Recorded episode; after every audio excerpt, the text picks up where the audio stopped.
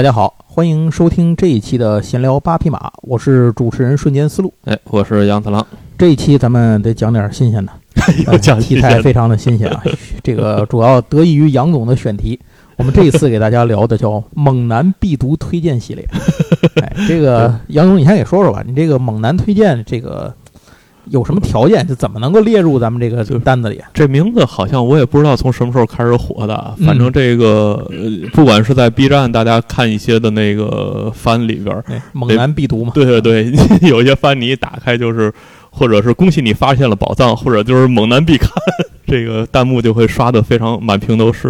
然后这也是那天在群里头大家聊起来，对咱们那个八匹马的书那个听友群。大家说这个，其实我觉得叫书友群也是书友群，书友群，大家互相安利，一起进坑，对要死一块死。对，这个进这群之前，大家要准备好钱包，或者把钱包掏空了再进，或者准备好丰厚的钱包，非常容易就被安利到。对，那这个系列的评判标准是什么？收入标准？这个我大概啊，我我因为我这些年这个感受二次元的这个氛围，然后大概的标准就是，首先这是一个日常系啊，日常治愈番。治愈就是肯定没有什么动脑子和热血的，这既没有阴谋算计，也没有打打杀杀，对，然后也不累心啊，就你也不用去太琢磨这些事儿，什么拖鞋上炕、骑马打仗这种，对对对，然后也不用看哪个是坏人，然后觉得心里别扭，没坏人，对对对，没坏人，主角也不会从头倒霉到倒霉到尾，没错没错，就是就主角也不会有嘛波折，就是这个。这个省心的漫画，就我现在，尤其这个现在这岁数之后，喜欢看的漫画就都是这类漫画了。对对对对。然后那个另外一个比较大特点呢，就是基本没有男的。啊啊！对对对，都是这好多都是 J.K. 们在干嘛？对，就是基本上就是小姑娘们在做各种各样的事儿啊。当然有一些可能也不是那么偏到这个方这个这个范围啊，有的也不一定是小姑娘啊。对 然后大概就是这么一个意思，情况都是这么个情况，是吧？行。好，那咱们就开始了。这个猛男必看系列啊，其实就是心灵治愈日常。咱们头一个，杨总，我其实啊，就是这回我找了十本啊，就是十呃十套漫画，这个都是这些年我比较爱看的，是。然后十个，咱们一个一个说六分钟，这样你算的啊，差不多的时间。这这反正就是找我找的，这都是我最近比较爱看的。然后也是说呢，刚才也说了，就是大家不用动脑子，比较想放松心灵的时候，对，摆脱了占卜那种热血呀，对。那个天天看打打打杀杀，过惯了过过多了打打杀杀的日子，想要回归日常的生活。要不是疫情啊，我现在就去厦门了。我到厦门去，待会儿海边找个旅馆一住，看沙滩，哎，底下看姑娘们走来走去，上面打开漫画就看这个，我觉得挺好。这是一个非常惬意的时候。行，您接着说啊。到了这个年纪，不太想看那类的东西的时候，大家就可以看看我这回推荐的书单，完全符合这个。方向所想所喜好的这个 这个类型，行，头一本，头一本呢，我我就是讲的是最近非常火的《摇曳露营》啊，这火了有时有阵子了，这火 这这也其实它也是动画开始火的，它是是吗？前年二二零年时候出的第一季嘛。对，B 站也有啊，B 站对这个摇曳露营基本上已经火出圈了。摇曳露营现在掀起了这个露营之露营热。对，而且最近那个导致露营题材的漫画 又有了一些其他别的，什么两人单身露营，乱七八糟的。而且这个已经火到了他们最近出了一本这个露营用品指南啊，带货了是吗？开始 就是所有在这个漫画里提到的露营用品，因为基本都是真实的啊。对对对对对，它这个它这是一个真实系啊，这个没有任何幻想的成分。你说他当时画的时候。是不是想过接广告这事儿？真的，反反正肯定是火了，因为这个前一阵我看那本专门出了一本，就是出现在他这漫画里的所有的露营用具，他给你介绍了一下现实情况，并没买，因为我觉得我离露营大概是一个非常遥远的这个。摇曳露营现在单行本出多少？摇曳露营现在出到了九吧，我印象里十十十十，东立的是吧？十哎，十一是不是也已经十一十一十一了？那应该是已经出到十一了啊。对，这个讲的是什么？讲的就是小姑娘去露营的故事。这个就是完全契合了。这我记得那阵儿看谁说的，说现在的风格就是小姑娘干所有的事儿。哦，好像是龙马说那个集合的龙马说的。就是现在的这个番的特点，就是小姑娘看干各种事儿。嗯，这个里边就是小姑娘们去干这个露营的事儿。嗯，就是这个摇曳露营，其实它原本讲的是主人公叫智魔凛，是吧？智魔灵，智魔灵，凛凛凛凛凛智魔凛。对，然后他在他是等于在一次冬天去自己旅行的一个过程当中，然后遇到了一个这个主角啊，这智魔林啊，是原来是自是喜欢自己露营，嗯，所以他一他的那个主题，这个就是单人这露营漫画，对，啊都是他自己到处去露营。嗯哼。然后呢，开篇就是他遇到了一个这个没心没肺的 一个新新到他们这个城市里的人，对，另外一个小姑娘，这小姑娘呢就骑着自行车？吧？呃，福子，对。对，福子就是吧因为这个志摩林是一个就看起来比较高冷、不太爱说话，然后嗯非常酷的这么一个骑着小摩托到处自己露营的这么一个小姑娘。然后另外一个小姑娘呢，就是这福子呢，是一个大大咧咧，然后那个非常爱爱傻笑，然后天天骑着。对，骑着自行车，然后在故事开篇就跑到了这个地方，然后他好像是要去富士山是吧？他要看富士山，啊他就没看过富士山，啊，然后搬到这儿来之后，听说能看见富士山，就骑着自行车就来了。啊来了之后呢，就躺椅子上睡着了。睡着了之后呢，就差点冻死。这俩人就认识了，认识了之后呢，这福子就转学了，转啊就是他因为他们家新搬过来，就转到他们这个学校了。啊然后这个学校呢，里边又有这个露营社，啊，叫什么野外活动同好会，对野活会，就是同好会，因为凑不到三个人，现世言都是 就是所有他们这个高中日本这个高中的，就是凑够四个人或者凑够五个人，废社嘛，你才能成立社团。啊然后三个人呢就能成立同好会，对对对，然后他们这叫野会，就是野外活动同好会，约等于现实言。是，这个野会的成员呢是俩人儿，嗯哼，然后加上这个福子呢是三个人，嗯。然后这俩人呢，整个的野会的野野会这同好会呢，只争取到了一个特别窄的两就两个教室之间堆、啊。堆杂物的这么一这个小 一个小条儿，然后这人呢在里边这腿都伸不开，就是你只能在里边侧着坐，就人太少嘛，没办法。呃，对对，然后就是一非常简陋的这活动室。他们的活动呢，就是看露营杂志啊和买了一堆柴。他们买了好几捆柴堆在这个里边儿，然后梦想着就是哪天能真的去露营一把。然后这个这个也会因为没有活动经费，既没有帐篷，啊，这帮爱好者其实他们只是云旅游，在福子去之前，都是云旅游。这俩人这俩人最好最大的活动就是，哎，有新杂志了，咱们来看看这一季的那个露营用品都有什么好假装我。们去了，大伙儿看看挺高兴。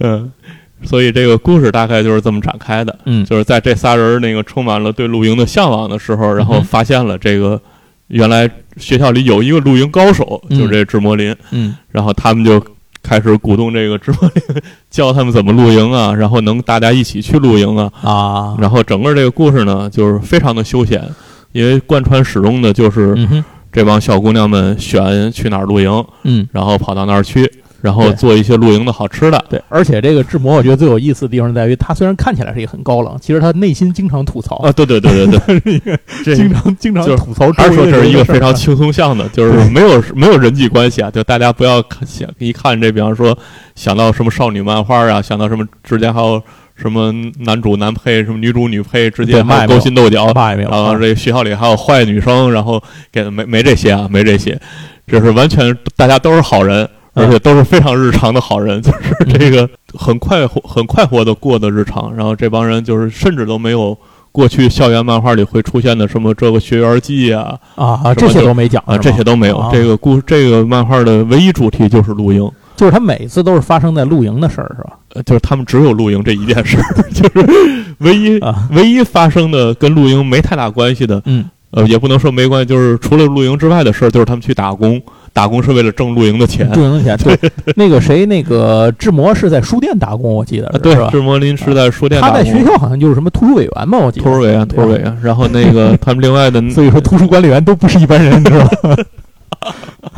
呃 然后另外的还有在酒店打工的，在超市打工的。啊对对对然后这福子后来也去那个说白了就是餐馆打工，旅行、旅那个露营和为了露营而努力，就这么两件事儿嘛。啊对就是什么在什么买了帐篷，在院子里嗯试验一下搭帐篷，然后发现没有带帐篷的杆儿，找个人在那儿拿举着那个帐篷，然后大家假装在。但是它里头也讲了很多其实比较硬核的这种 这个户外露营的知识，呃，就是首包括器械啊，看这个漫画会觉得它里边介绍了很多，就是露营应该怎么注意、嗯注意事项啊，要不怎么植入产品？然后，然后日本不同的露营场所的规定啊，它就是有的是有管理员，可能是嗯能给你指定地方，然后有的地方像那种硬地可能可以生那个篝火，啊然后像那草皮的你就不能生火了，嗯你就得有一个架子，去把那火架起来，就是你必须得买一个专用的那个生火的道具，嗯，然后你才能去生火。然后有的地方呢，比方说有水，有的地方可能得自己带水，就是那个。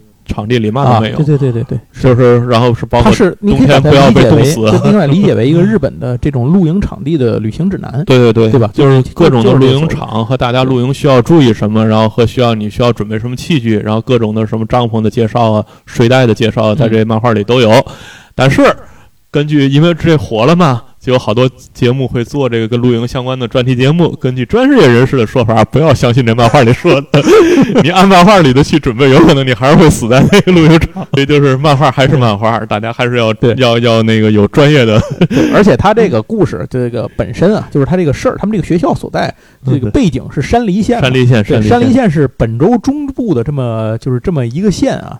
呃，而且它相当于它那个，它跟奇遇就接壤的这么一个地方啊，奇遇长野什么的，就是这么一个接壤的一个地儿，嗯，挺有意思。但它附近就是那种叫什么？这附近就是山地地形嘛。啊，对，其实就是这样。所以它为什么故事？我估计他那个作者是不是就生活在这些？反正应该不会太远，而且吧，他肯定有这种生活来。这里边反正像志摩林自己去露营，骑着那个小摩托一一跑就跑好几十公里、上百公里，我觉得这都很神奇，扯淡，这些都够牛逼。而且他也开回来，这个高中生啊，高中生骑着小摩，骑着那个不是那种大摩托啊，是小绵羊，小绵羊，就是小绵羊那东西。是啊，它还有一个番外篇叫《房间露营》，是吧？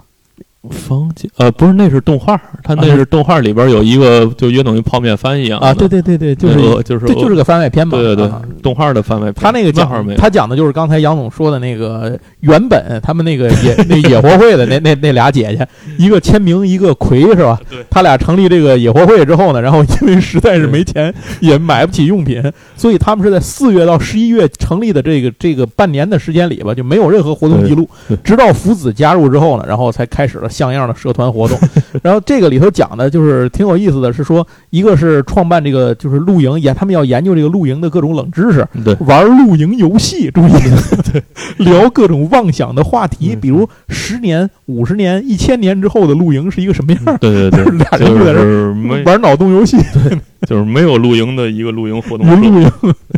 但是整个的这个漫画，呃，这个漫画也好，动画也好，主题就是在讲录音，因为它动画制作水平非常高，嗯哼，所以这个这次出了动画之后，这基本上把这漫画也带到火到圈外去了。是，反正摇曳露营是这几年反正非常非常火，大家只要稍微关注这一块儿，肯定是绕不开。好，然后可也可以去看一看，但是就是。还是先当做这个番来看，激起了激起了这个心之后，也不要按照这里边说的这些就去就跑出去了。一定要，正好现在也去不了啊！对对对，反正一定还是要按照这个专业人士的指导。而最近好像确实挺火，我看北京那个房车也特别多，对，越来越多。这两就是最近这段时间里头，房车的旅行博主变得特别多。从什么时候开始？就是我，你还记得杨总原来咱俩聊过这个事儿？我说我说我疫情之间关注了一些旅行的那个房车的 UP 主，然后现在这个旅行房车 UP 主，尤其是在西瓜视频上变得特别多。如果您有兴趣的话，我给您推荐几个 UP 主。第一个叫新视野号。这个 UP 主呢是一个那个北京的哥们儿，然后那个东子，然后他呢就是属于是一种特别接地气儿式的生活。大哥现在开车到了，到的好像到云南那边了吧？火啊！租了一个山上的一个小破屋，租了二十，租了十年也不二十年，然后现在自己正在那儿修屋开地呢，就在那儿常住。这是一个，然后另外一个呢叫杨旭，这个您可以搜一下，就是搜杨旭旭日的旭就能搜着。他是一个感觉给人感觉是一个特别有学识，就是特别。温文尔雅的这么一个人，然后他也是开车“杨旭游中国”系列，他已经快快东子是出来了三年多了，杨旭是出来马上满一年，嗯，哎，然后还有一个是那个小健哥，那是夫妻俩，嗯，然后他们俩人呢，那个是从一开始是情侣，到现在已经他们是是内蒙人，然后已经回去就今年春节的时候回去结完了婚了，然后现在又出来到西双版纳那头到云南那边，然后两个人在那边旅行。您就随便看看吧，他会给你做那个关联推荐，比如像说阿挺啊，这个我也挺喜欢看的阿挺，反正他会给你推荐好多相关联的东西，您自己喜欢哪个您自己瞧瞧，各种各样的这种房车旅行的博主，房车、床车，哎，这种旅行博主他们都有自己的一些特色，挺有意思。反正疫情的当下，这个社畜的本身就多看看这个 B 站，是。假装自己在外边，假装自己在外边也就算了。对对对，行，那。然后这个是第一个，这是第一个。然后第二个呢，其实是这确实时间比较老了，哎，呃，叫《悠哉日常大王》嗯或者叫《悠悠哉哉少女日和》，因为它这翻译不太一样。那个《悠哉日常大王》是可能是动画的翻译，嗯，用这个名字比较多。然后《少女日和》这个呢是漫画的翻译，对就是台版的漫画。它是这样，这个就是台版港台的翻译是那个悠悠哉哉少女日和，啊，对，咱们大陆的简体的翻译是悠哉日常大王。哦，这还有简体是吧？对就咱居然出了这咱是不是有动画，或者是有动画有啊动画？咱动画叫这个呃，？对，我就是说，B 站的动画好像是在叫日常不是说简体，就是咱大陆的这个引进叫这个。这个可这好像时间可得有零九年的，对，得有十年了。嗯这个这是一个比较，但是还在出，就是这属于这也属于那，这是我所知道的画的非常慢的。嗯哼，这单行本现在应该出到十一，因为我前两天好像刚收着了哎十一还是十二，讲的是到十二。这个讲的就是一个村儿里的一帮小学生的小学生和中学生的故事。那个旭秋是吧？呃，对，就是他他们这个故事背景是在一个小村儿里，嗯然后这村儿里的学生少到了那个所有的小学和中学在一起上课。啊，对，这一个班里一共有五个学生，他不分校，他就都都连在一块儿。对对对，然后这个其中的其中最小这莲华的姐姐就是老师，这老师是个全科的老师，就是所有课都他一个人教。宫内莲华对对对，教所有的课和所有的年级。然后这里边一共只有一二三四五，好像就五个学，就是一五个学生。他们五人。然后故事的起因就是一个从大城市，就是从东京转学来的一个小学五年级的女生。嗯呃，然后这个故这个里边就完全是日常番啊，就是他讲他们在这个村子里的这个小学里上学的故事。嗯哼，然后那个开始的最著名的梗就是大家说那个我们这个到底是不是一个偏僻的乡下？嗯然后那个说我们有公交车，是不是就不应该算乡下？然后公交车两个小时只来一趟。开始他们就都跟这个最小的这小孩儿这莲花说那个我们这绝对不是乡下，你看嗯，我们有便利店，然后那个便利店其实就是一个约等于无无人的一个村里的那种小超市一样的东西，就是村里把什么蔬菜什么搁在那儿，然后自己把往旁边投一百元，你可以拿走一兜明白蔬菜。自助自助那个什么小店儿是吧？啊，然后因为这个这转学生呃营吧，是叫啊营，对应该是叫营这。叫营。这营是从东京转来的嘛，嗯，然后他们就一条营。就老给这营展示，你看我们这不是一个村儿里的相声，然后这闹得这个营无话可说，就是大家的认知好像出有很大的差别，对于城市这件事儿，就是完全就是这么一个日常的、呃发生在这个村儿里的日常故事。然后这里边你要说没男生的有，他们有个哥哥，嗯然后就完全没有存在感，在非常的角落里会啊偶尔出现的这么一个人、一个角色。嗯然后其他的就全都是这帮小姑娘们，呃，在就你能想得到的日常干的所有的事儿，嗯从上课写作业到买东西，到他这个故事其实主旨就一个，就是让让读者去看到一个乡下风光的动人之处。嗯，我觉得其实就是这么回事儿，，就是乡下的日常，其实就是。呃，比较少见的写了一个日本的农村农村农村村里村里的事儿，村里那点儿事儿，然后你要说现实呢，也非常现实，因为咱们他那村可能还没象牙山牛逼呢。对，就是咱们现咱们实际上现在的那个好多的小学也都并校了嘛，就是啊，合并对对，是是，就是有一些，就是原来网上还说原来希望小学什么都没了，就是因为学生少了。它其实最最核心的就是学生少了，没有那么多的学生，也没有那么多老师，所以它好多学校就合并了。对，日本其实是一样的。对，咱们其实好多这个偏远地区，尤其是小地方啊，这个学校其实很多都是这种方式，对就是这一个学校里头几年级的都有，这个小学的啊，什么甚至学前班的，到这个初这个初中啊，有可能啊，都都并在一块儿对，一个老师教好多年级，对或甚至说一个课堂上就坐着好多年级的，哎老师先教这一这旁边这是一年级的，先给你教完，然后再教二年级，你做着习题，你去 做二年级的，对对对对，好多都是这样的啊，这个里边反映的日本的就跟咱们咱们这个其实都一样，对对，他们也是这种情况。这个其实是一种客观现实情况，对只不过是因为还有这个莲花姐姐在这儿当老师，可能这学校就没废掉。对老师走了就对，这要是没有老师，他可能也会并校，就是他可能得去隔壁的村儿，所以这也是或者到那个镇上呃去去去一块儿寄宿的那种这搁在咱们这儿其实就是一个很客观的现实问题，就是民办民办教师的这个转正的这呃，个对，就是这是是背后的事儿，但是在这漫画里没有没有这些严肃的事儿，就这帮没心没肺的孩子们天天的 看高兴就行，，对然后然后也有各种搞笑的事儿，比方说他们要中了商店大奖要出去旅行之类的，啊，然后这个剩下其实就是农村的风景和日常和这城市风景日常的嗯区别，会玩一些梗。反正这个，因为这漫画时间很长了，而且这动画非常有名，前面那几年就是对这一一共三季好像三季了。嗯，然后一几年的时候，呃，里边有很多的梗，其实也都是二次元非常火的梗，嗯哼大家可以去找来看啊。好，那接下来第三个，第三个是你之前提过的对，第三个我应该是推荐过，对，这个 Top 十的时候，Top 十漫画的时候，我应该推荐过叫《飞翔的魔女》。对，这个我大家可以去听我那 Top 十推荐啊，那我应该说的比较详细了。魔女的日常，你的日常生活中就有魔女这个事儿，那么 日常生活是什么样的？对对，这个但这个也是上回我也说，我也没想到这居然也有十年了这个漫画。嗯是，然后这画的比那还慢，这只有出了九卷。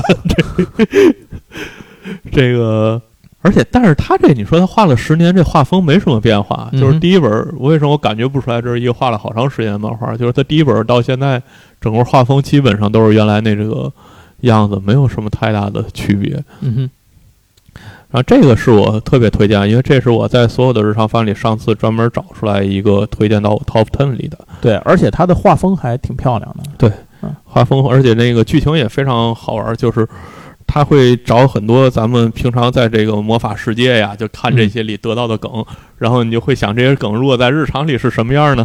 比方说嗯。他们在上学路里路上，这个魔女说那个我送，我想起来我我还我新搬到这儿，给我这么多照顾，我还没给你礼物，这旁边我就给你找一个礼物，然后去拔了一棵那个。那叫什么曼曼曼托曼多拉草，啊，对对对对啊，捂住耳朵，咔拔一个，哎，这个送给你了，这 个非常珍惜的药材，然后说我不要什么东西，就是像就是像这种这种梗就非在里边用的非常多，就是如果你在日常里边。周边的人，你好朋友就是魔女，会变成什么呢？呃，其实也不会变成什么。对，就是大家只要心态放平，并没有什么特别的意外。而且他在这个里头，魔女的身份是不能向外透露的，啊，对啊，理论上不能透露，但是就是亲近的人例外。然后说这个规矩非常模糊，啊但是呢，如果像它里边还有一段是一个电视台的说听说了有这个魔女的事儿，嗯。就来采访，说这个里边就有法则了。他说啊。这个魔法世界有专门有一个叫什么脱兔脱兔原则，就是啊他施了一个特别强大的魔法，嗯是个结界，就是你越想探究这个魔女的事儿，你啊会被推得越远。啊，然后说这个影响非常大，像那那那那个姐姐来去电视采访，就是她问的越多，然后这边不小心就想说的时候，然后就会有各种意外，什么呃录像机炸了呀，然后什么这人摔了一跤，啊然后把那录像机整个给扔出去了呀。反正就是你只要越探寻真相，对对对就离真相越遥远嘛啊。然后大家大家就说那个为了保护他，咱们还是不要说那么多。行吧，那这个咱就不细说了，因为这个上次已经说过了。喜欢的朋友您找找看看，这个就就 OK 了。嗯没错。嗯哼，行，那接下来再往后走，下一个就是 New Game，这是哎可能是这里现在唯一一个已经完结了的漫完画，还还好像后边可能还有一个完结了，这有点忘了。啊这 New Game 是刚完结，因为它嗯单行本出了十一册，好像十二册。啊，呃，这漫画刚刚完结，这也有动画。这 New Game 说的是小姑娘们做游戏的故事，就可能另外一个更有名一些，叫白香。啊，白香是小啊姑娘们做动画的故事。对，不是做游戏，是制作游戏，制作游戏，啊制作游戏啊，就是在游戏公司制作游戏的故事。嗯呃，这个呢，这但是这个没白香那么严肃，就白香其实它稍微还有点现实感。这个呢，就是完全的是一个二次元的这么一个故事框架，因为这个的漫画原著是方文社出的。啊，对对对，方文社刚才我我之前啊上次上次上次已经介绍过了，著名的方文社，所以它原著也是个四格漫画。原著其实没有动画好看，就要我觉得啊，啊，它是二零一三年开始的一个这这个，它应该出了两季，我记得好像是。他是先先作为一个短期连载，连载了俩月，然后后来觉得反响不错，从七月份他是应该是三二零一三年三到五月嘛连载的，然后嗯效果不错，从七月开始有长期化连载，啊，最后好像一直连载到了二一年，就对，就刚完，结，就刚完事儿，刚刚完结的，一共是十三本儿单行本儿，呃十三本儿。啊十三本儿。有点忘了，因为最近刚到刚到货最后一本儿，哎，这个这个就是设定也是呃充满了这个方文社的特点，嗯哼，就这是一个高中毕业的孩子就进了嗯动画公司，那个游戏公司，对，作为这个插画师，然后什么角色设计啊，最后变成是美术总监啊，还啊是吗？要说呢，这里边也会介绍了很多这个做游戏的一个过程，就是它不是一个大社，这游戏社就是做 RPG 的，啊，做日式 RPG 的这么一个飞鹰跃动。啊，对对对，做日式 RPG，然后也会接一些外包的活儿啊，然后也会做一些原创的活儿，然后上面呢也有出钱的，就是做那个发行的。啊啊！就是他们出钱的老板就是发行方。啊，所以就是从这些里边，其实也说了很多业界的事儿啊啊。然后大家也可以看到他们这个做 RPG，尤其日式 RPG 的大家比较熟悉的这个题材，嗯，怎么从企划开始，然后做这个主美。对，然后做角色设计，然后哪个最重要？而且这个里头这个主角，这个叫就是叫这青叶，青青叶。其实他毕业之后，他是拿到了美术大学的那个录取资格啊，对他没去。对对对，然后这都是开挂的人生啊，这个也不知道现实里是不是有就有这个高中毕业就能去这个 游戏社独当一面的，可能早年间可以，我不知道最近是不是还会有这种情况啊？这反正是。然后周围的那帮也都很年轻，但是这其实有可能啊，就是这动画业和这个，因为主角设定是其实都比较年轻，主角设定是十八岁嘛，但是他其他那些公司里的长辈都是二十，也就二十来岁，二十三四岁，二十四五岁，大的也就二十三四岁。那他们那个就是能当到他们部门长或者那副总裁的，可能也就二十五六岁，这大概。公司年龄结构非常的年轻，对对对，所以说白了还是一个小姑娘干各种事儿的这么一个设定，对，也没没有逃跳出这个圈子。嗯，对对对，然后这个。也是也其实也是就是主主主题呢，这个还是有主线故事，就是他们做一个动画，做一个游戏，嗯，做一个比较好的 RPG 游戏，然后中间其实还做了别的游戏啊，然后基本上还是一个日常项，嗯，大家如果对这个做游戏的过程感兴趣，又不想去看那个硬核的东西的话。可以去看小姑娘们做游戏的，然后这是 New Game 啊，已经完结的作品。这这完结了，大家可以可以先去看动画。我觉得这动画做的可能比漫画更容易入入门。好，接下来下一个，下一个是新手姊妹的双人餐桌。哎，这是讲什么呢？这个就是讲异姐妹，就是因为再婚，父母再婚，然后变成了这个姐妹的这两个人。然后呢？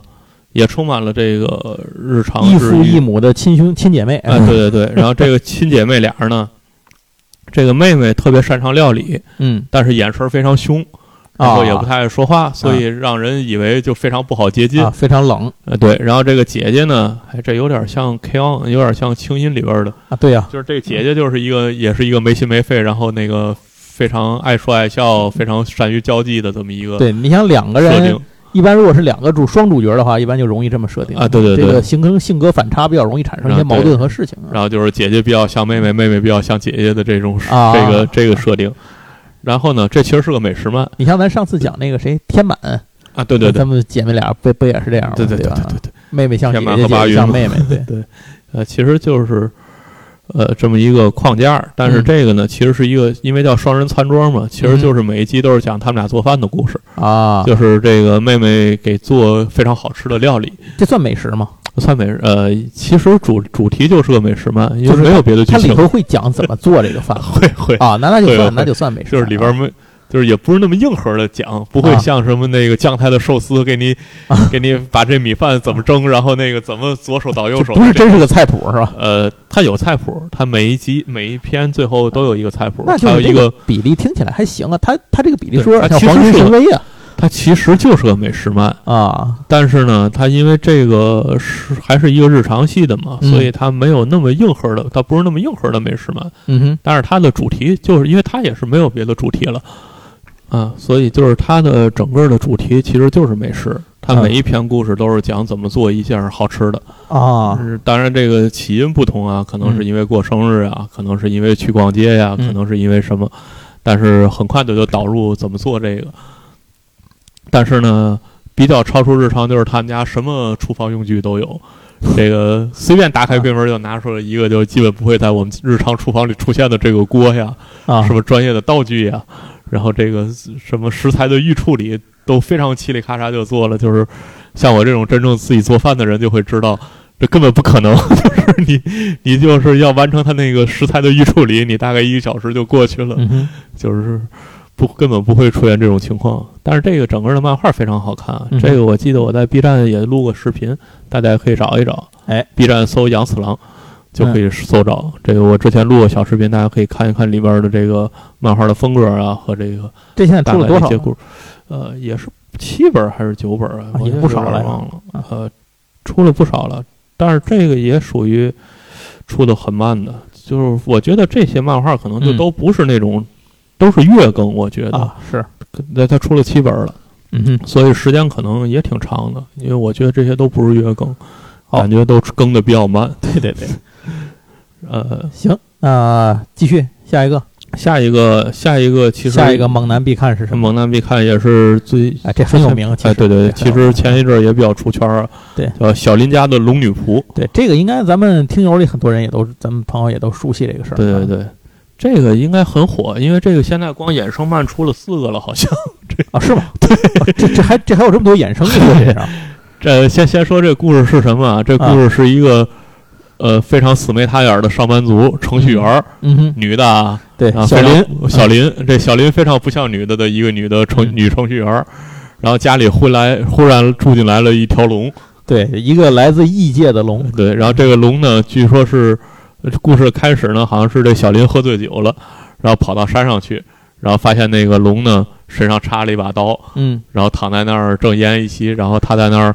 大发上司的牢骚和工作的不满，因为喝醉了嘛。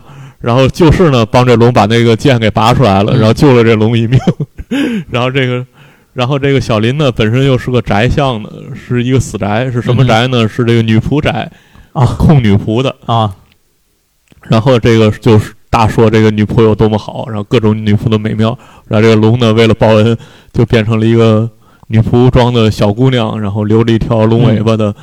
龙尾巴和龙犄角都还在，对小龙人嘛，就是对对对对，变成一个小龙人，头上有犄角，背后有尾巴，讲啊一模一样说的，变成这个小龙人女仆，然后跑到这个家里来报恩，就就直接住到了他们家。基本上框架就讲的是这么一个故事啊，这个里边就有奇幻色彩了，嗯，这就不是一个完全现实系的了。这个世界里呢，还会住了其他的龙，嗯哼，所以也有男性角色，男性角色就是另外的龙。因为它是有什么秩序之龙，然后什么混沌之龙，啊，什么善良之龙，就有不同立场的龙。然后那个另外一条龙，另外一条龙是什么背景？我有点忘了。然后那条龙就被变成了一个男性角色，也跑过来，然后也成了死宅，天天跟他的这个小林的同事在住到小林同事就是一另外一个男生家里，然后天天俩人打游戏，就宅龙啊。啊，对对对。然后这 这这个龙女仆的这个动画。国内应该也是哔哩哔哩引进的啊，哔哩哔哩有，哔哩上可以看。它已经出了两季还是三季了？对，反正在哔哩哔哩上就您就可以瞧着。嗯，对，也非这个动画也做的很好，我也是看着这动画然后再去找的漫画这个。然后他现在又出了这个衍生的漫画，什么？一个衍生的漫画是这里边后来又来了一个小姑娘，就是个小孩儿，大概是什么六七岁的，是叫露娜，我有点忘了。然后就是他的那个。衍生漫就是以他为视角啊啊哦，康纳康纳康纳啊，叫康纳的日常，嗯，就是以他为视角来看，就好多故事就其实又讲一遍，然后还有他康纳在小学里边的小伙伴的故事啊哈。这个康纳的日常呢，就是龙女仆现在已经出到大概第十啊还是第十一了，嗯，康纳的日常已经出到八了，就是这火，这这个衍生漫已经几乎要超越这个正常漫了，嗯哼，然后。里边还出了一个，是他呃，有一个就是身材特别好的一个大姐姐啊，不是艾玛，艾玛是另外一个。嗯，这里边还有一个身材特别好的大姐姐，然后住到那个这个姐这个大姐姐是被一个魔导师家族啊。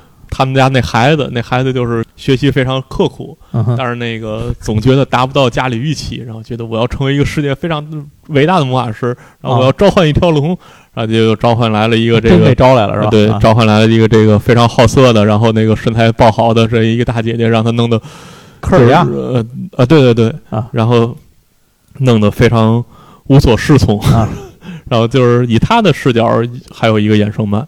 然后刚才说那个艾玛。科尔亚是我的叉叉那个，对对对对对对。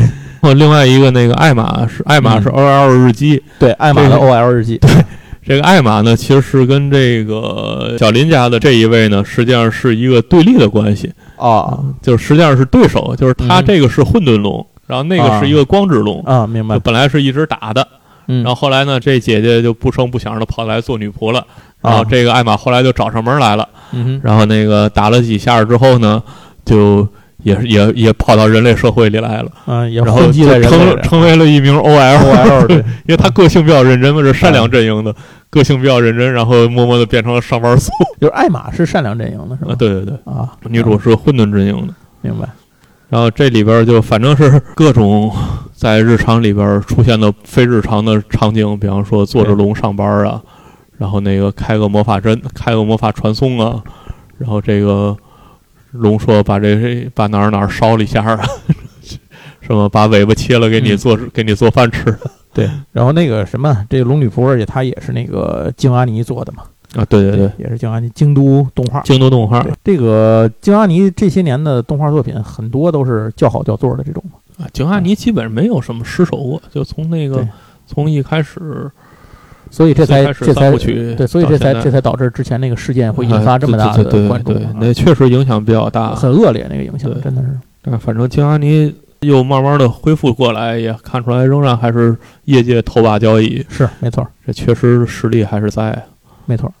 那咱接着往后讲，哎龙女仆之后下一个，这个其实是我也看过的一个，下一个就是放学后的海地日记，或者叫放学后的地方日志，对，这也是翻译有点不一也隶。属于 J.K. 什么都干系列。对这个说的其实就是另外一个社团，是时光又回到了现实系的对另外一个现实生活另外一个社团。这社团呢叫那个堤防社或者叫海堤社，海堤社对，海堤社就一般都没听说过有这么个社团。这名字不知道干什么的。其实说的简单点，就是钓钓鱼社，其实就是钓鱼的。啊，钓鱼社啊，他们这社团就是一个钓鱼社，因，为他们这个城市在海边儿，嗯哼，所以这个有海就防波堤嘛。对说白了，它叫堤防，其实就是防波堤，在防波堤上可以钓鱼。所以这个社团的主要的日常活动就是去钓鱼。这个主人公叫贺木阳主是吧？他其实等于是从关东搬回了九州，啊，对对哎，不，这九州是他爸这边的老家，他小时候是偶尔回来玩过，偶尔到老就属于放假回来来玩一玩。放假到哎奶奶家过暑假，大概就这么一个对，故事。这回等于就是因为上高中呢，他就彻底回来来这个，相当于搬回到九州这边来上高中了，就这么个事儿。他上高一这事事儿就这么开始。而且这个姐姐她其实对钓鱼是吧，之前是零接触，就是完全没接触。对她的爱好是做手工活儿。对，是手工。原来想的是去手工社，对，结果到手工社以后，发现手工社都是一群大哥，对这学校都是那个男生手工，真猛男。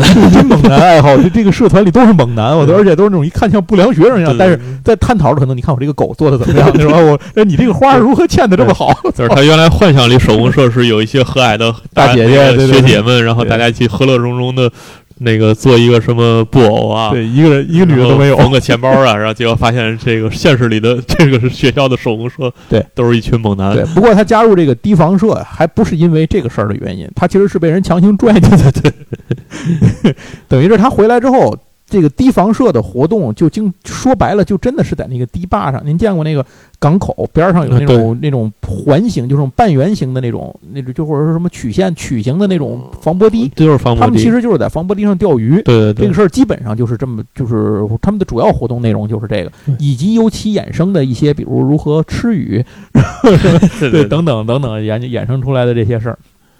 他等于是第一次去这个防波堤的时候，就碰上这个防波堤的这个堤防部的部长了，这个黑岩。嗯，然后黑岩是一个呃是高三的一个学姐，对然后也是个大姐头那种性，对。性格是一种比较懒散啊，就是这种随遇而安的这么一个 一个事儿，但是同时呢，又是一个比较有一些狡猾心眼儿的 这么一个人。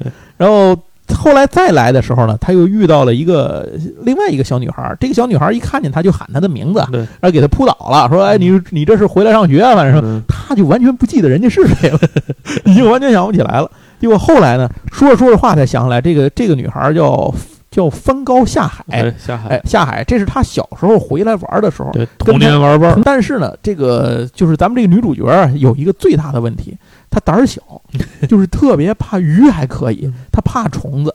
可是这个海堤上啊，就经常有比如那种潮虫子啊什么的，啊各种对什么海蟑螂什么的那东西在那爬，就给她吓得半死。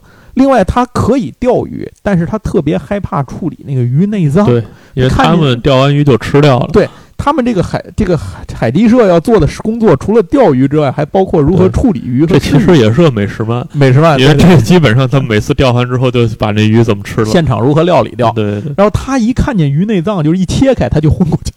就基本就撂倒那。后来最后没办法，他就最后想了一个自我暗示，就说这鱼都是布玩具，我我做的是活是缝玩具的，假的，来用这种方法强行让自己能够参与这个活动，这特别扯淡。这个故事里头其实就是杨总说的，就是日常，大家就是讲讲这个社团如何活着，然后对。这社团反正也是离废社一步之遥，我觉得也没多少人，就只有仨人嘛，而且他们社团是他四个。啊，对，算他四个。而且他们这个社团本身都不在他们学校里头那个屋，对，在校外那个，就在那海堤上有一个小木屋子。他们属于一放学就骑自行车，先骑到那个社团活动，带着钓竿，带着水桶，就跑去参加社团活动。没错，先干这个事儿。而且这个故事里每次都会讲，针对什么样的鱼用什么样的饵啊，用什么样的食。这部分还是有一些专业内容在。对，我记得有一集讲他是钓什么鱼啊，然后他姐姐第一次没钓上来，后来第二次他就想，他说：“哎，我们可以把这个鱼饵，它是那个塑料的那种鱼饵，假鱼饵嘛。”我可以把它剪得长一点儿，这样动换起来呢，那个显得那个那个饵是真的，鱼就会过来咬。然后底下后面那些人都给他鼓掌，是吧？真不错，你自己想到。呃，虽然说这个石饵的说明上也是这么写的。对，就是他这里还是教了好好几种这个钓鱼的方法，就比方说是飞钓啊，还是垂钓啊，还是是是，就是然后针对不同的鱼，然后但是实际上呢，完全没有那么硬核。怎么撒钩，怎么打窝？对对，就是我看料理东西君都有里边介绍都比这详细。我对于钓鱼的知识基本都是看料理东西君看来的。对。而且他妈一开始，我记得他妈一开始是比较担心的。你加入这么一个社团，是是这社团干嘛的？怎么回事？对吧？后来就说：“哎，你这钓着鱼，就是什么鱼能吃，挺贫的。”然后那个，反正这个故事里头这几家，就这几个人也是各有特色吧。就是他这个部门里虽然只有四个人啊，其实也是代表了四种典型不一样的类型的四个人。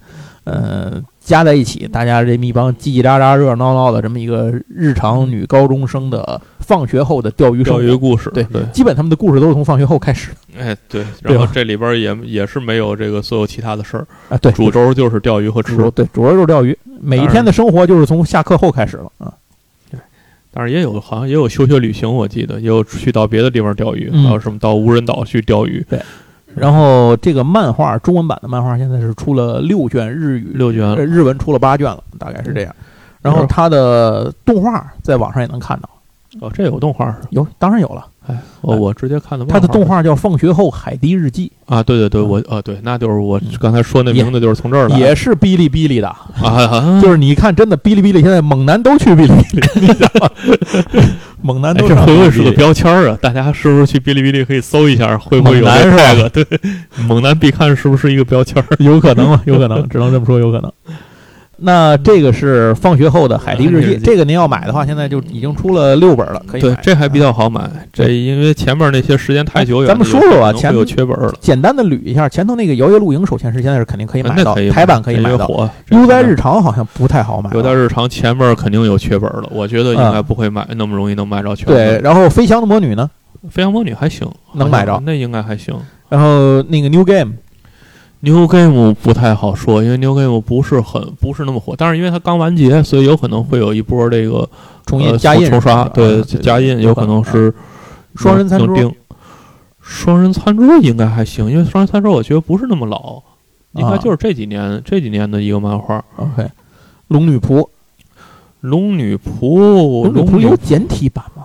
龙女仆没有，龙女仆好多打擦边球的这个。情节应该不会出简体版，我我觉得，对，当然如果有的，但是它这个繁体我还真没有注意过，繁体的漫画现在出到什么什么情况，我没平时没在，因为我不太看。十本还是十一本啊？OK，因为他们都是清文的，就这几个啊，这就是龙女仆，龙女仆和那个谁，呃。海迪是不是也是晴雯的？忘了，反正海迪是六本，这是肯定的，因为我才下。对，海迪也是晴雯的，就是而且我还杨总告我，一开始下了，他特别讨厌那网上买那家，他写的是一到四，我就买了。对对。然后下完单，杨总过来录音，就是刚刚发生在我们今天录音时的事儿。杨总跟我说，这书我收着六本了，我上网一查，五和六是单独的，我气死我。没太好更新链接，哎，行吧。然后行，那讲到这个《海蒂日记》完事儿了，接下来哎，下一个，下一个是我也是非常推荐的。之前咱们在节目里提过很多次，杨总推荐这个了。对对对，叫《魔法史的印刷所》。哎，是这个可有简体版？这也没有啊，这没有简体版，这没有简体版。这哦，是那个尖帽子有尖帽子有简体版，尖帽子太严肃了，不在这里推荐。行，那你说说这个魔法史是讲什么？魔法史印印刷所，这其实也是个穿越穿越戏，但是跟那个穿越穿越的主题呢是这是一个宅女，啊，然后在那个某 comicon 的现场，然后就穿越了，穿越到了异世界，嗯，到异世界是个魔法世界，然后然后这姐姐呢完全什么魔法都学不会，然后苦心。就是到处就是快饿死的情况下，然后各种各种那个找饭吃，最后终于学会了一个魔法，就是复制魔法。嗯，就是把那个字儿复制到另外一张白纸上，嗯就学会了这么一个一个魔法。然后他就在想，我这魔，我拿这魔法，我在这儿怎么才能活下去呢？然后最后想，我可以做书啊啊！然后因为她是宅女嘛，所以她把那个做同人志的所有的。这个经验全都应用到了。他 参加漫展就是参加漫展，其实就就是因为同人志什么的这些东西。就是对，他有丰富的同人志制作经验。看就是一个同人志的漫展啊。然后您有去过像那个东京东京漫展什么的这个？对对对，他就是就是就是那个，对，就能知道这东西是什么样。对，大家还不知道的话，去看《现实言》，完整给你讲述了这整个的这个同人志。都是在卖些什么？都是在卖些什么？和整个这个说到这个，我前两天那个我那公众号不发了一篇文嘛，推荐那个推荐一本漫画，新的叫做《印刷百面相》。那个里面他们那个印刷公司一上来就是在那印十八禁同人志。哦，那还是那他们不是一个大印刷公司？不是，他们是个他们是是个。中小型印刷公司，得什么活都干，就是只要不违法，什么都干。同人志一般就是那个小型印刷社社才会干的这么一活而且他们经常那个那个在印的时候，就是这机器里头前面几单出来是什么小学校友录、校友会的那照片，然后后面几就是十八禁同人志，为了省版嘛，他一块出，对 对对，特别拼版拼出来。对，然后这个呢，就是他在一个就是完全那个正常的魔法世界。嗯然后呢，他就发现这里边这个魔导书非常稀缺啊。然后他不是会复制吗？嗯哼。然后他就开了一个这个印刷厂，说给大家做魔魔做这个魔导书，给大家做魔导书。但是大家为了把这魔导书卖出去呢，他说：“哎，这我有经验，咱们组织一个集市。” 大家就可以在里卖自己的魔导书了，就谁的都能来这儿卖，咱开一个书市儿是吧？就是打破了原有的这个魔导书的垄魔导书的这个市场的格局啊！我开创了一个新的营销方式，他这不得让人弄死？就是这反正非常轻松啊，这里边没有那么多的对对对，那么那么多那么多那么严肃的事儿，但是这整个的框架呢，就是于是魔法使们都发现，哎，那我也可以自己做魔魔导书，然后自己在这个世界上贩卖，去向大家宣传我的魔法，嗯。然后这里边就有什么怎么摆摊儿啊，设计摊位啊，说找了这个世世界上几大，就是他魔法就他这个世界设定是魔法有几大派系啊，本来都是派阀制的这个才能麾下的什么火系魔法师，然后什么灵系魔法师，然后他开了这个玩意儿之后呢，等于各地魔法师都变成野兽魔法师都可以来这儿卖啊，然后。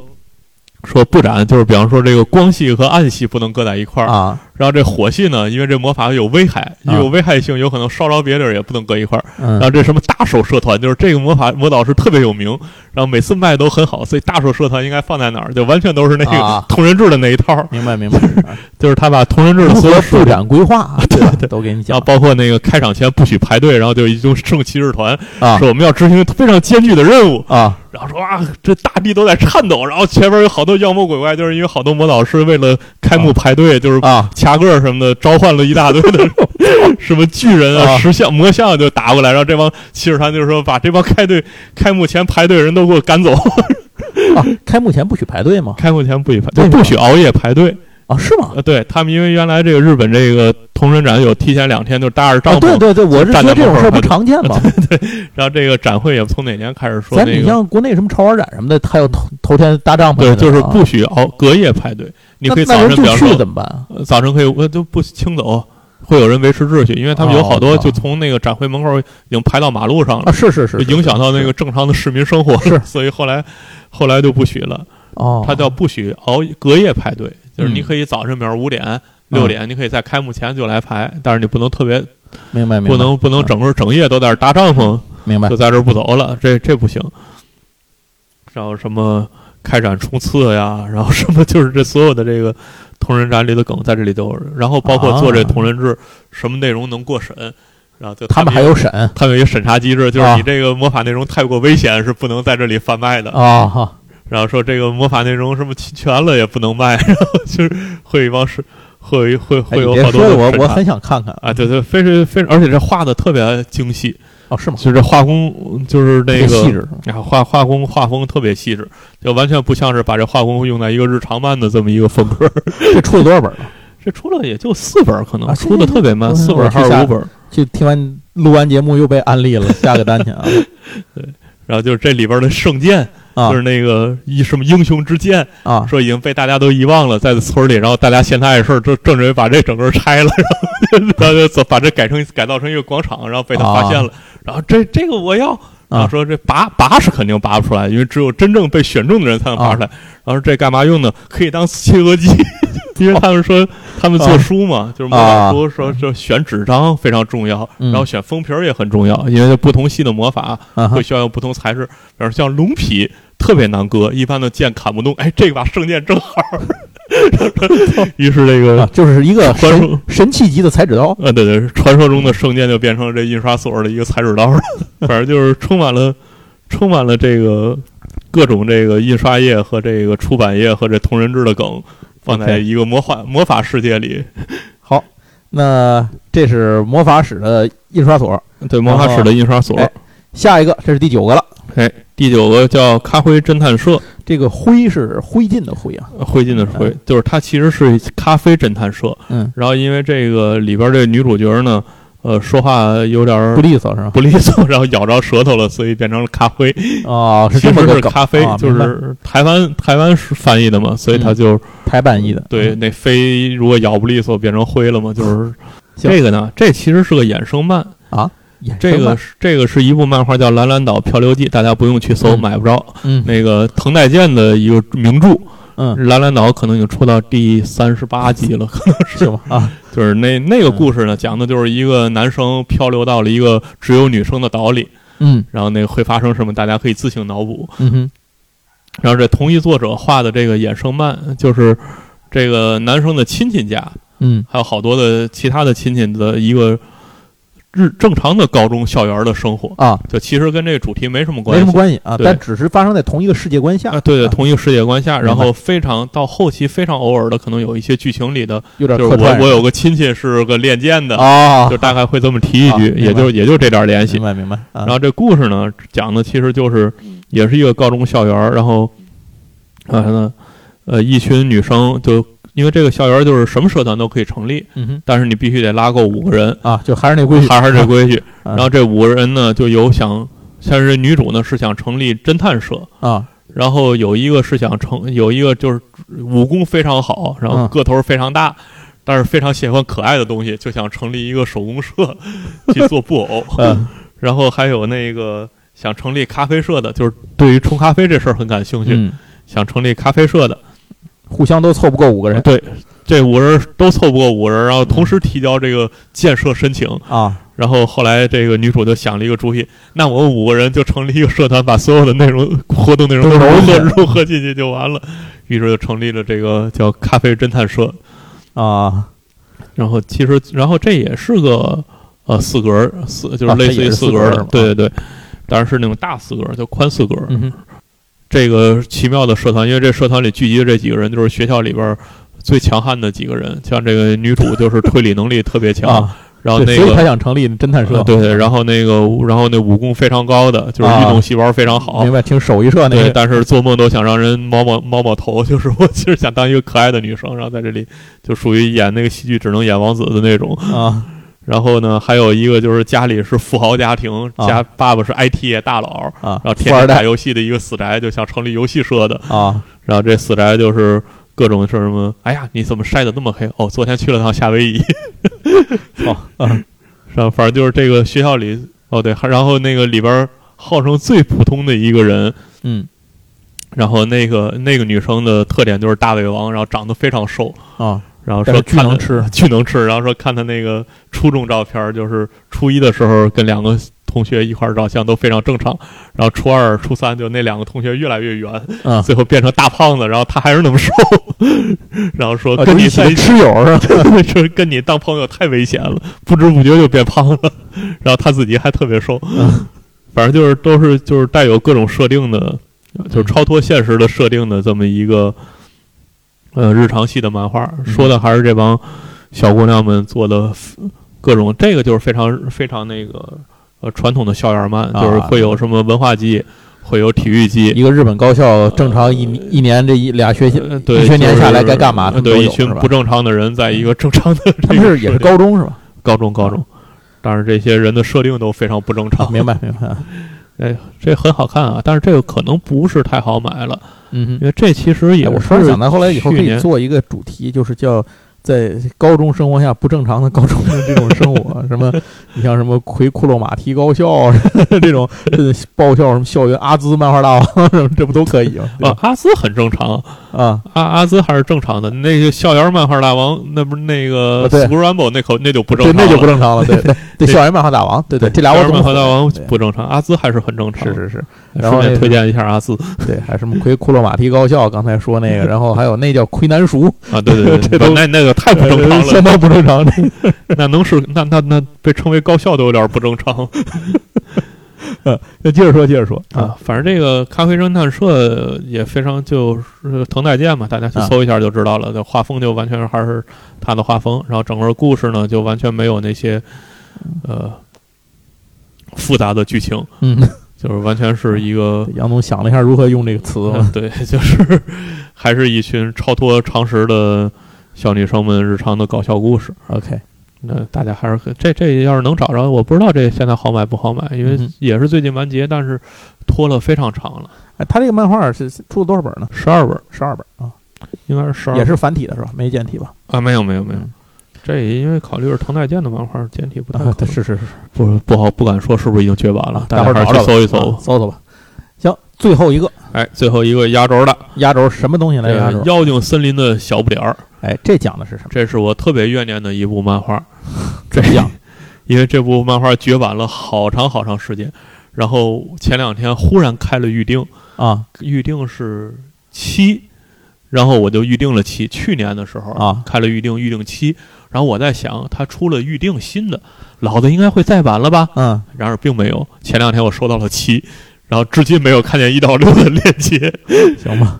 所以这是一个非常神奇的这个漫画。这这这个不知道出版社怎么想的啊，因为这漫画已经绝版了好长好长时间，哎然后大家已经幻想内容啊，对，它主人公就是两个小不点儿，就是比大概大拇指那么大，啊，大概就是大。他们就像什么呀？就像那个欧洲传说里花园中的小矮人，啊，对对对就是，这是这种，就大概就这么大，对，就特别小的两个两个小不点儿，然后就是他们俩的日常故事，哈库梅伊和密克西，呃，对，名名字我都没记住。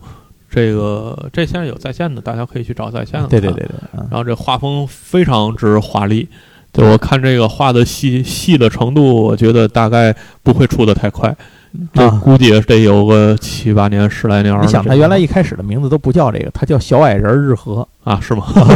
后来才改名叫这个的。嗯，反正这个就就就是讲他们的日常故事，嗯，然后天天的一些非常简单的生活，比方说出去那个找个家具啊，嗯哼，然后弄了块樱桃怎么吃啊，对，其实他讲的就是一个在这种环境、自然环境之下，然后如果你身高只有九公分的话，你的生活是什么？日常生活是什么样的？对对对吧？啊，对，但是这个因为整个画风非常细，然后又是一个日常风格，然后比如你可以骑虫做鸟，啊，对 对，就是他去结合上一些就是正常体型的，比方说什么嗯黄鼠狼啊，嗯什么那个熊啊，就是这个结合就变得非常有趣儿。对，呃，这有动画啊，这个是有动动画这是有动画的，大家可以去先看动画，因为嗯动画比较容易看到。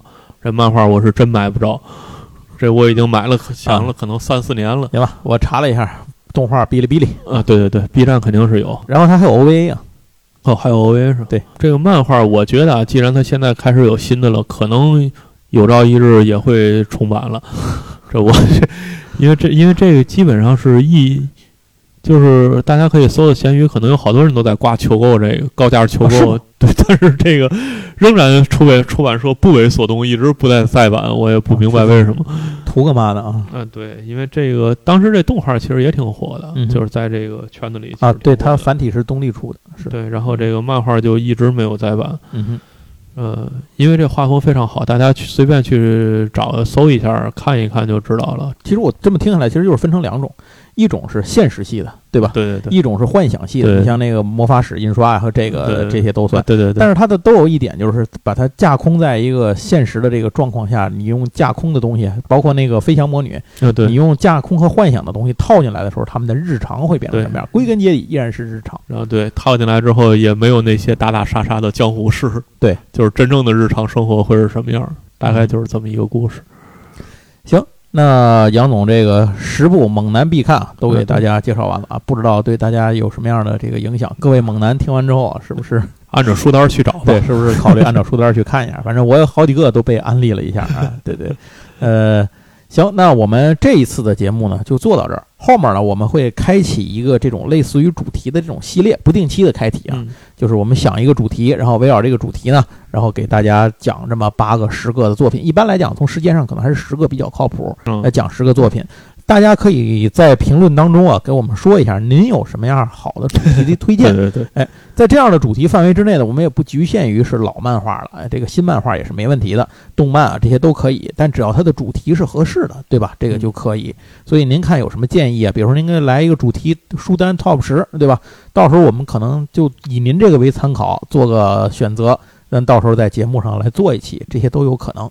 呃，另外还是希望大家听完节目之后能够帮我们点赞，哎对，转发，哎，能够帮我们去做一个更多的传播和引流嗯。呃，最后还是再说一下，我们有一个听友群，嗯。这加入的方法呢是您加我的微信，就是大写的歌敖高，然后八四六零九三九四，加完之后呢，我给您拽到这个群里。咱现在这个群有这么一百来人儿，呃，主要的年龄呢几乎都是八零后为主啊，有一些九零后以及一个零零后，，有一些啊不知道怎么混进来的 未成年的观未成年观众，对，有一位一位零零后，然后还有那么 有几位吧，七零后啊，嗯咱几乎都是八零后对。对对，但是不论怎么样吧，别管年龄怎么样，来了这个群里呢，大家就是听友，就是书友，所以大伙儿在这儿呢可以做很多的这种败家剁手的交流做流。好安利和被安利的准备。对对对对对。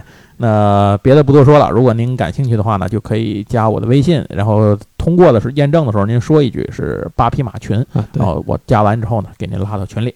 行，那非常感谢各位猛男今天的收听 啊，希望大家在生活中呢万事顺利。呃，那我们下期再见，拜拜。拜拜。